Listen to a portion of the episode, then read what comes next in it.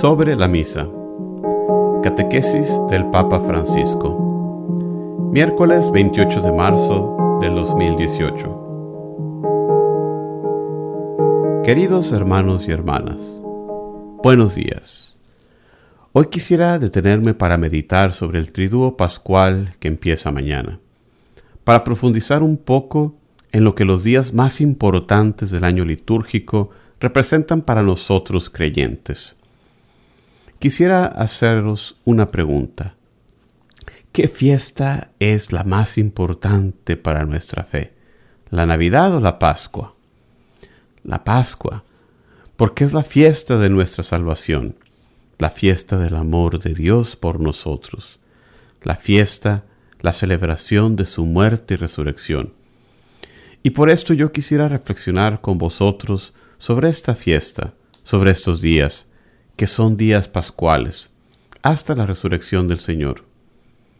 Estos días constituyen la memoria celebrativa de un único gran misterio, la muerte y la resurrección del Señor Jesús. El triduo empieza mañana con la misa de la Cena del Señor y se concluirá con las vísperas del domingo de resurrección.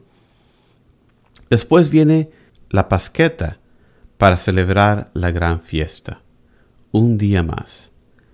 Pero este es poslitúrgico, es la fiesta familiar, es la fiesta de la sociedad. Esto marca las etapas fundamentales de nuestra fe y de nuestra vocación en el mundo. Y todos los cristianos están llamados a vivir los tres días santos, jueves, viernes, sábado y el domingo, se entiende. Pero el sábado es la resurrección, los tres días santos como, por así decir, la matriz de su vida personal, de su vida comunitaria, como vivieron nuestros hermanos judíos el éxodo de Egipto.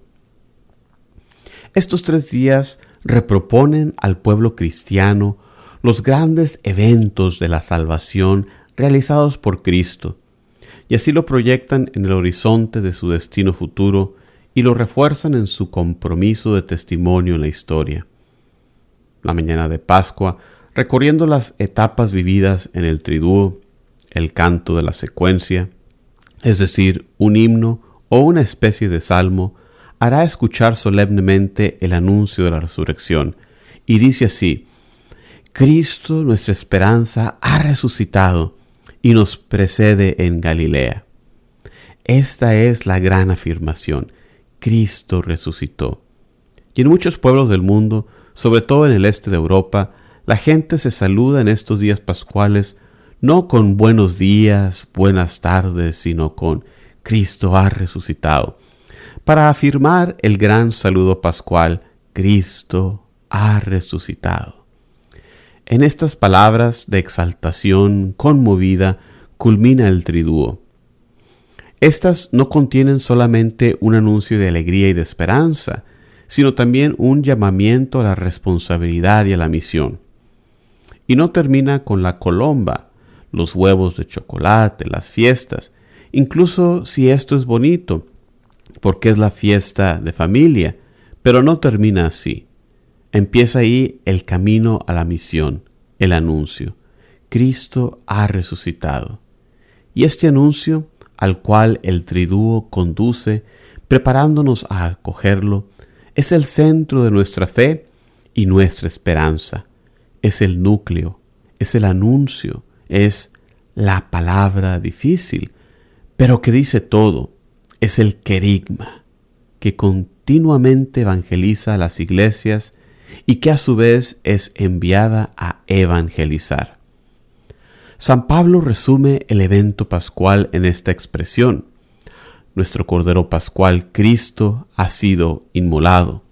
Primera carta a los Corintios capítulo 5 versículo 7. Como el Cordero ha sido inmolado. Por lo tanto, continúa, para que ya no vivan para sí los que viven, sino para aquel que murió y resucitó por ellos Segunda carta a los Corintios capítulo 5 versículo 15. Renacidos.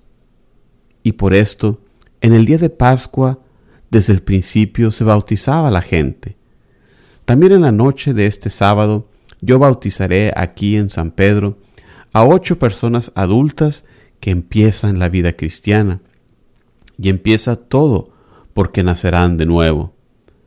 Y con otra fórmula sintética explica San Pablo que Cristo fue entregado por nuestros pecados y fue resucitado para nuestra justificación. Carta a los Romanos capítulo 4 versículo 25. El único, el único que nos justifica, el único que hace renacer de nuevo, es Jesucristo, nadie más. Y por esto no se debe pagar nada, porque la justificación, el hacerse justo, es gratuita. Y esta es la grandeza del amor de Jesús, de la vida gratuitamente para hacernos santos, para renovarnos, para perdonarnos. Y este es el núcleo propio de este triduo pascual.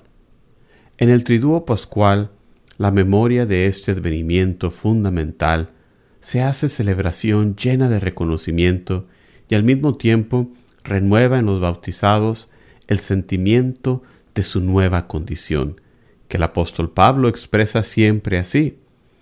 Si han resucitado con Cristo, busquen las cosas de arriba, aspiren a las cosas de arriba, no a las de la tierra. Carta a los Colosenses capítulo 3, versículo del 1 al 3. Mirar arriba, mirar el horizonte, ampliar los horizontes. Esta es nuestra fe, esta es nuestra justificación. Este es el estado de gracia. Por el bautismo, de hecho, resucitamos con Jesús y morimos para las cosas y la lógica del mundo. Renacemos como criaturas nuevas, una realidad que pide convertirse en existencia concreta día a día.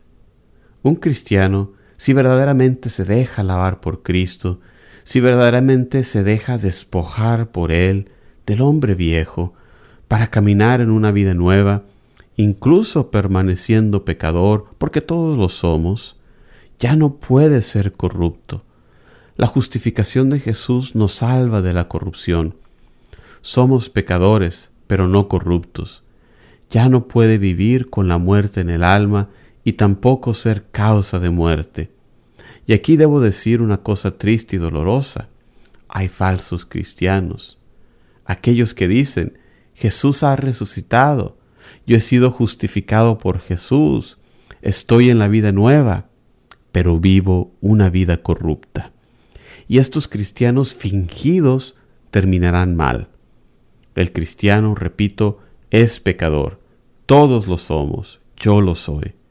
Pero tenemos la seguridad de que cuando pedimos perdón, el Señor nos perdona el corrupto hace como que es una persona honorable, pero al final en su corazón hay podredumbre. Una vida nueva nos da Jesús. El cristiano no puede vivir con la muerte en el alma, ni tampoco ser causa de muerte. Pensemos, para no ir lejos, pensemos en casa, pensemos en los llamados cristianos mafiosos. Pero esto de cristianos no tiene nada se dicen cristianos, pero llevan la muerte en el alma y a los demás. Recemos por ellos, para que el Señor toque su alma. El prójimo, sobre todo el más pequeño y el más sufriente, se convierte en el rostro concreto a quien donar el amor que Jesús nos donó a nosotros. Y el mundo se convierte en el espacio de nuestra vida de resucitados.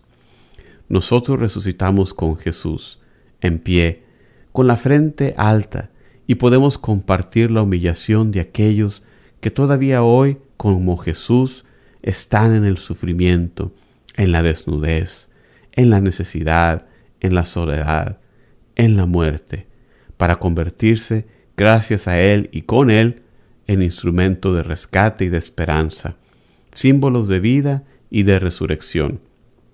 En muchos países, Aquí en Italia y también en mi patria existe la costumbre de que cuando el día de Pascua se escuchan las campanas, las madres, las abuelas, llevan a los niños a lavarse los ojos con el agua, con el agua de la vida, como señal para poder ver las cosas de Jesús, las cosas nuevas. En esta Pascua, dejémonos lavar el alma, lavar los ojos del alma para ver las cosas hermosas y hacer cosas hermosas. Y esto es maravilloso. Esta es precisamente la resurrección de Jesús después de su muerte, que fue el precio para salvarnos a todos nosotros.